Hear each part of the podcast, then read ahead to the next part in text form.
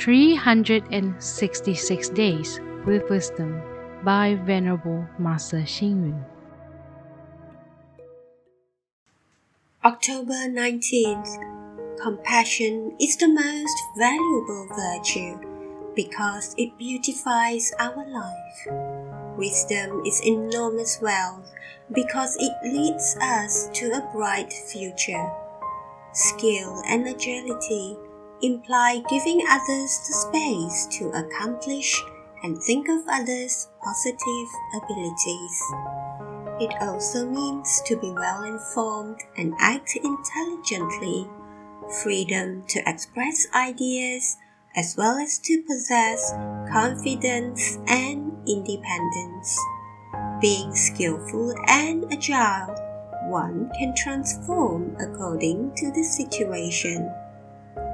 A skillful person is able to think of alternative solutions when facing problems. Her mind is clear about the direction wherever she goes. When dealing with any task, a skillful person gives comprehensive thoughts unselfishly. A skillful person is always active.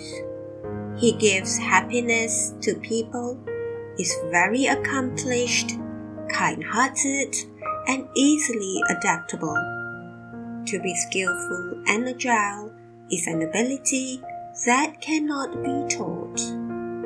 We acquire these virtues only by removing our stubbornness and wipe out our self centeredness. If we do not discriminate and treat all human beings and all things without differences, then we can be freely adaptable to all situations. This is the condition in which we learn to be skillful and agile. Read, reflect, and act. A skillful person is always active, giving happiness to people, very accomplished, and easily adaptable. Please tune in, same time tomorrow as we meet on air.